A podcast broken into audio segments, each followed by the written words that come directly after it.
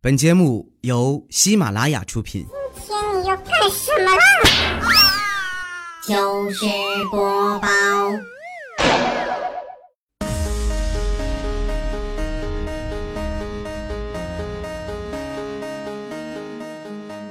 嗨，现场的朋友，大家好，这里是喜马拉雅糗事播报周日特别晚，我是哈利波特大家亲，谢谢。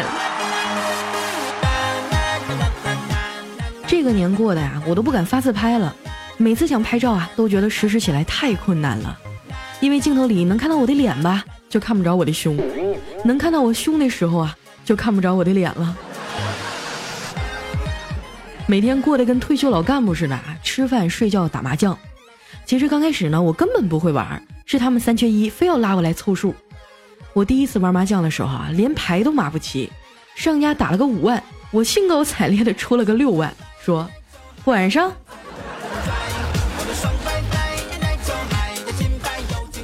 打麻将啊是会上瘾的，有些人呢，你让他上八个小时班，他觉得累；但是你给他凑个局儿啊，打一宿麻将，他都倍儿精神。我有个哥们儿哈，就酷爱打麻将。但是他老婆呢，觉得不务正业，不让他玩儿。为了防止他上班开溜去打麻将啊，还给他买了一个运动手表，每天晚上回家检查步数。所以这哥们儿呢，每次打麻将啊，都是一边打一边甩手。后来呢，他想了个招儿啊，每次打麻将都约在一个养猫的朋友家，然后把这手表呢绑猫身上，一天轻松两万步啊，分分钟刷爆朋友圈。有人说佳期你不学好啊，怎么能天天在家跟人打麻将呢？我跟你讲哈，麻将是门艺术，真正热爱麻将的人啊是值得尊敬的。首先，他们每场必到，从不迟到早退，说明时间观念强啊。不抱怨，不嫌弃环境，几平方米的小屋子啊，抽烟的、喝酒的、有脚气的都可以接受，说明他们在通往成功的过程中啊，能忍受一切恶劣的环境因素。三缺一时心急如麻，说明有团队精神呢。经常被家人朋友反对啊，说他们不务正业，可照样乐此不疲，说明啊，他们有为了目标勇猛直前、积极向上的乐观心态。一场输个千八百的，脸不红心不跳，一笑而过。今天输了，明天再捞回来，没钱还借高利贷，说明什么呀？说明有投资观念呀。打麻将啊，锻炼大脑，还能预防老年痴呆。唯一的缺点呢，就是坐时间长了腰疼。有一回啊，我去哥们家打麻将，打了八圈就觉得不行了。我走到他们家阳台伸伸懒腰啊，这时候啊，他家猫趴在阳台上，冲着我喵了一声。我问那哥们儿啊，哎，它对我喵喵叫了，是不是喜欢我呀？那我摸它一下没事吧？哥们儿看了我一眼说：“你最好别摸啊，它冲你叫是因为你不仅踩了它的毯子，你还挡住它晒太阳了。”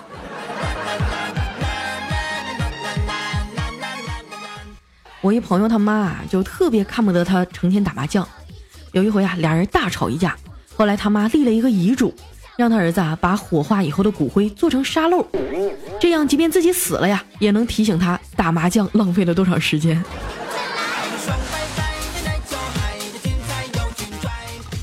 其实啊，虽然每个父母表达爱的方式不同，但是归根结底呢，还是为了我们好。等你自己出来创业以后，就明白了。最先买你货的是陌生人，从不买你货的是熟人；最先和你保持距离的是你帮助过的人；最先拒绝给你帮助的是你的好朋友；最不看好你的是你的亲戚。等有一天你发达了，就会发现，每次聚会请大家吃喝玩乐的时候，除了陌生人不在呀，其他的人都在。所以哈，真正无条件对你付出的只有父母。我妈呢，就一直信奉一句话。惯子如杀子呀，从小就对我特别严厉。现在的家长啊，哄孩子睡觉都会买什么睡前点读机啊、芭比套装啊、故事集呀。我以前也有睡不着闹腾我妈的时候，我妈没空哄我，也懒得讲故事、唱摇篮曲，直接上来就是一顿胖揍啊。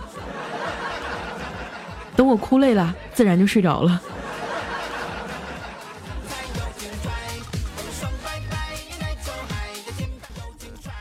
以前哈，我老觉得我妈是万能的，都二十好几了，还老跟他耍赖撒娇。直到有一回啊，我放假回家，第二天呢要返回两千多公里以外的单位，睡前呀念叨了一句想吃猪肉酸菜馅的饺子，我妈熬夜剁馅给我包的。因为老花眼嘛，灯光在暗点看不清，饺子皮儿也没捏好。第二天早上吃的时候啊，我还以为是面片汤呢，都快吃完了才知道啊，底下还有半锅丸子。那时候我才突然明白，是时候该我保护他了。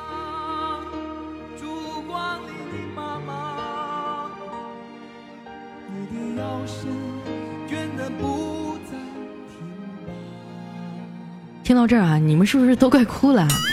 对不起啊，为了节目效果，以上都是我瞎编的。上班这几年哈，也没攒下什么钱，工资涨了两回啊，可还是没有物价涨得快。我记得前几年哈，我要是拿一百块钱去买肉，卖肉的小贩呢会跟我说：“有零钱吗？钱太大找不开。”今年哈，我拿一百块钱去市场随便买几样蔬菜，卖菜的大爷跟我说：“孩子。”一百不够，还差二十啊！现在的付款方式太多了啊，出门都不用带钱包，直接网上支付就可以了。前几天呢，苹果公司的 Apple Pay 呢正式上线，将要抢占中国移动支付的市场。昨天出门哈，在路边看到一个小女孩跪在地上，用粉笔写着：“父母重病，家境贫寒，求好心人资助。”（括弧支持 Apple Pay 付款）。其实这个 Apple Pay 呢，带来最大的便捷啊，就是以后可以不用带银行卡出门了。但是对我来说也没什么意义，反正卡里没钱，带不带无所谓。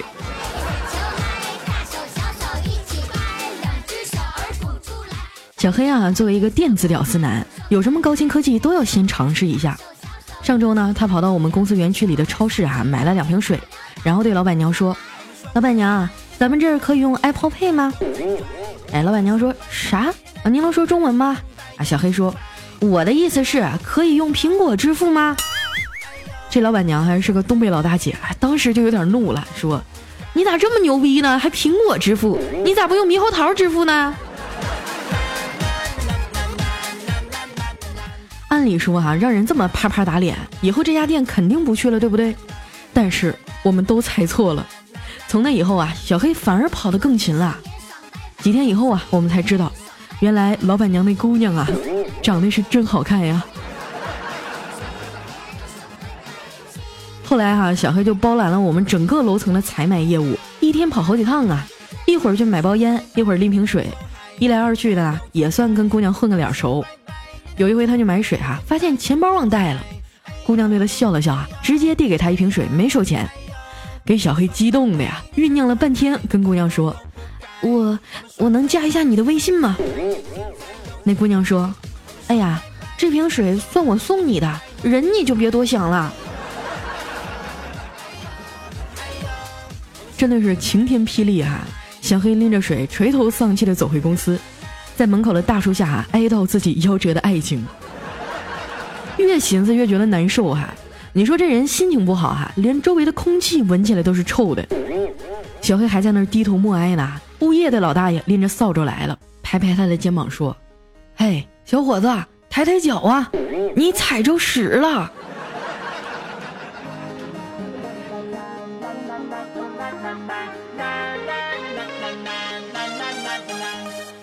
经过这么长时间的了解哈，很多听众都觉得小黑挺好的呀，为啥就没有姑娘相中他呢？其实小黑还真就没什么人品上的毛病，顶多就是邋遢、抠门、又丑又穷。一个人的气质分很多种啊，酷是帅的严肃，傲呢是俊的孤独，憨是傻的可爱，萌啊是蠢的认真，亮是美的端正，像小黑呢就是丑的一逼。有人说长得丑怎么了？漂亮的人命不好，你看西施，你看貂蝉，对不对？我告诉你啊，长得丑就是病，要不然整形医院为什么叫医院呢？还有。你知道为什么自古红颜多薄命吗？因为没有人在意丑的人到底活了多久。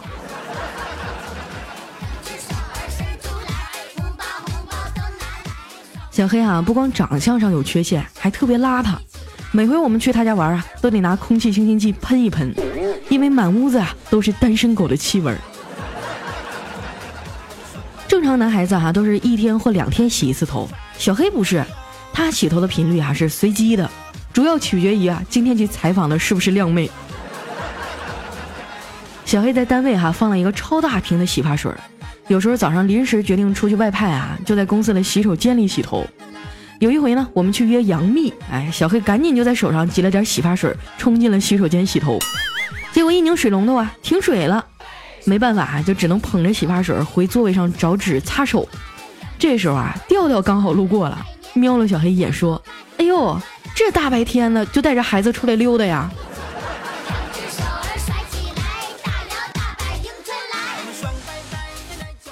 小黑最喜欢的女明星啊，就是波多野结衣了。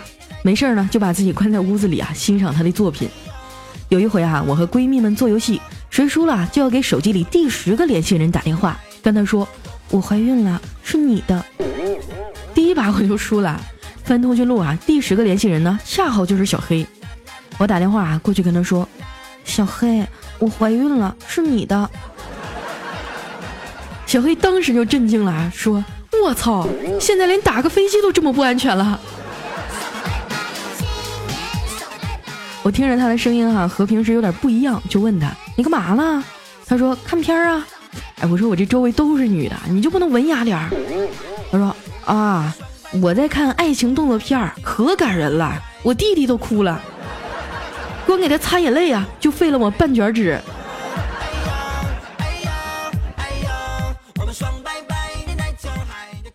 小黑啊，不光丑又穷，还特别毒舌，那嘴啊老不招人待见了。我过完年刚回来上班啊，他看见我的第一句话就是：“哎呦，你这脸怎么又大了一圈啊？”给我气的，怎么着？老子就是长得太漂亮了，所以才放大了给你看。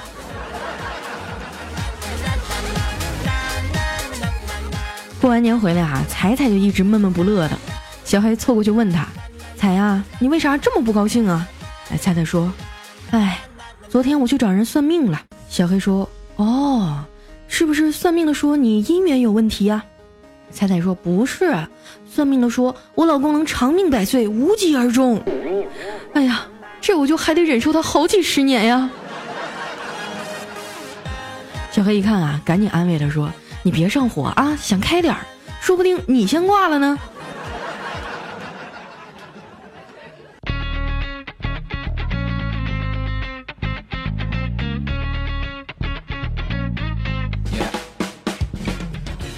你的音乐，欢迎回来，这里是喜马拉雅糗事播报周日特别晚，我是佳期。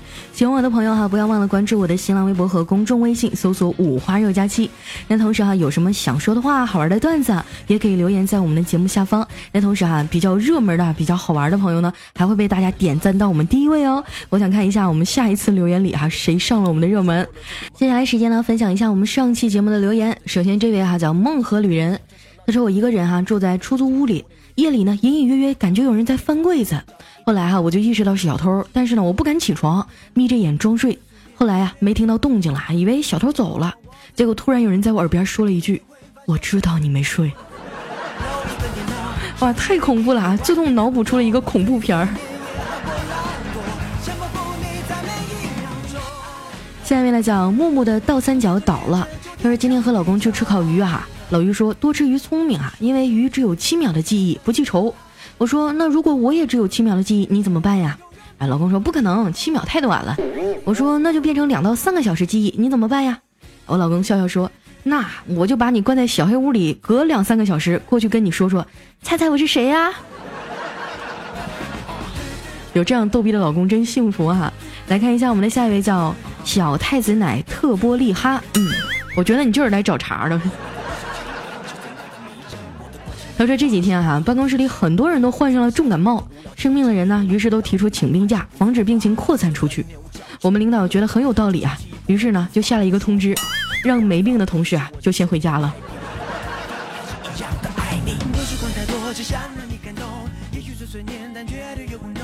下一位朋友呢叫品味寂寞，他说我第一次看女同学下面的时候啊。非常的吃惊，居然那么黑，看上去很脏，甚至觉得特别恶心，特别啊还有两片皱巴巴的肉，还有点深色，油腻腻的样子。他看到我惊讶的神情啊，也是非常的害羞和不好意思，对我说道：“你别介意，我也是第一次让男同学看，一紧张酱油放多了。”牛肉面本来不是这样的。想歪了哈，自己去旮旯面壁去。来看一下我们的下一位呢，叫默默的玩儿。他说：“总有一天啊，会有两个帅哥把你带走的，他们叫黑白无常。”你这话说的也太损了。来看一下我们的下一位啊，叫 Unless You Love Me。他说：“佳期啊，我喜欢上了一个男生，你说我是先表白后强吻呢，还是先强吻后表白呢？嗯，在线等。首先你得先告诉我你是男的还是女的呀？”下一位小伙伴呢叫迈克尔 Love 佳期，他说：“我有一哥们问我啊，说你敢在你媳妇儿面前说败家娘们这四个字吗？”我说有啥不敢的？你看着啊！我转过头来对我媳妇说：“媳妇儿，我那哥们儿的媳妇儿真是个败家娘们儿，还是你好。”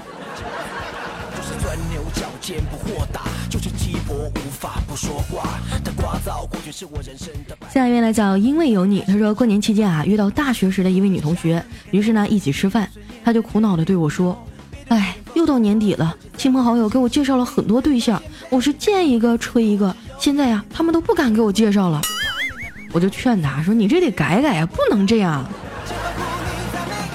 对呀，你这职业病得改。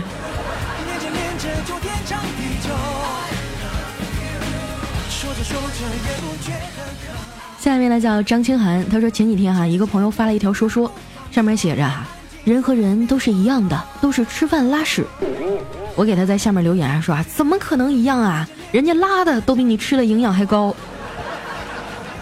朋友这两天啊都在找我呢，拎着两把大菜刀。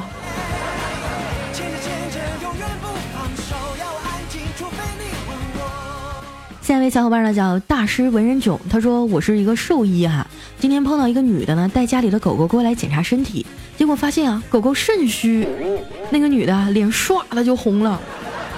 哎，你说是我想多了吗？哎呀，你说现在这女孩啊，就宁愿给狗机会，都不愿意给你们机会。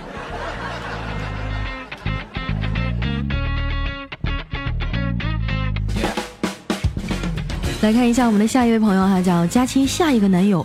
他说我有一个朋友啊，有些时候总是言而无信。就在昨天呢，他又失信于我，于是啊，我就对他说。你说话怎么跟放屁一样呢？万万没想到啊，他默默的回了个语音给我说：“没有啊，我现在正在拉屎。”真的啊，以后这种屎尿屁的笑话尽量少发，万一大家正在吃饭呢？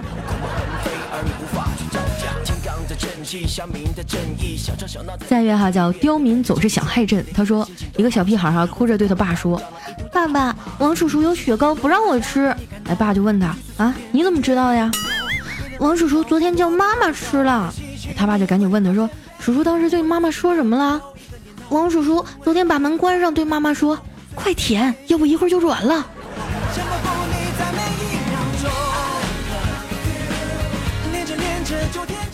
下面呢叫老娘不爱了。他说：“专家研究发现哈，食指比较长的人语言能力更强，无名指比较长的人呢数学能力更强，小拇指比较长的人呢挖鼻孔更加的方便。”总是有用处的嘛。来看一下我们的下一位，叫弦外之音。他说：“女孩问啊，哎，情人节你送我什么啊？”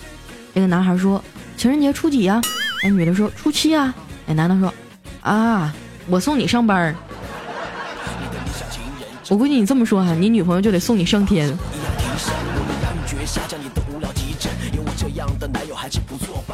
下面呢叫退爱佳期，他说公司啊一个男同事还有女同事开玩笑打闹的时候呢，这男的啊就不小心把香水喷到女的眼睛里了，女的瞬间泪流满面呀。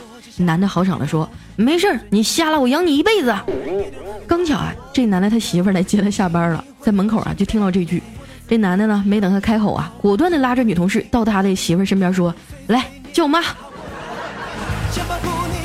真是太机智了哈！来看一下我们的下一位，叫西门懒得吹雪。他说准备结婚啊，前女友送我和女友一份小礼物，有一粒枣，说是早生贵子；还有一个碗呢，说是婚后有饭吃；一把伞哈，说是婚后无风无雨；一盒火柴呢，说是日子红红火火。我和女朋友都挺高兴的哈。后来仔细再一想，不对劲儿啊，这不是早晚散伙吗？下一位哈叫伞内的泪，他说我问男朋友啊，如果你和女朋友在啪啪啪的时候，她大姨妈来了怎么办呀？哎，这男的就特别呆萌的说，那那就赶紧给大姨妈倒杯茶呀。下一位小伙伴呢叫大漠孤烟直不起啊，他说，如果把我和小黑和李小青剥光了，双手双脚打开摆在床上，小黑呢呈现的是一个大字，李小青呢呈现的是一个太字，而我。嘿嘿嘿嘿嘿，我知道，你呈现的应该是一个木字。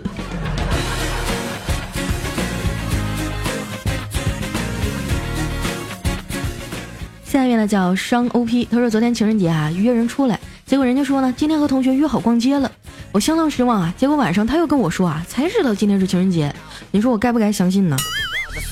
我觉得你要相信的话你就真傻了。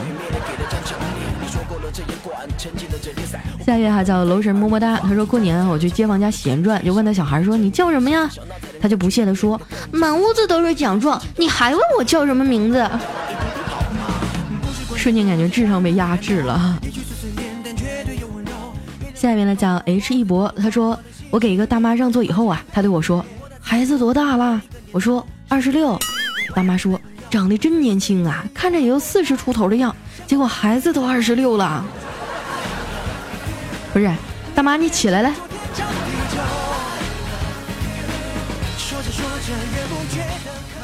下面呢叫脱脂棉纱布毛毯棉布团儿。他说前几天啊同学聚会，然后中午的时候呢和一同学一起去接另外一个朋友，路上啊他开车很快，限速六十的路上啊开到了一百。我说你开车有点急呀，慢点开，咱不着急。他说哥们儿，年轻人开车都这样嘛，你开车也会这样的。我当时就非常严肃的否认了他。怎么可能呢？我绝对不会这样。像我这样的穷逼，怎么可能买得起车呢？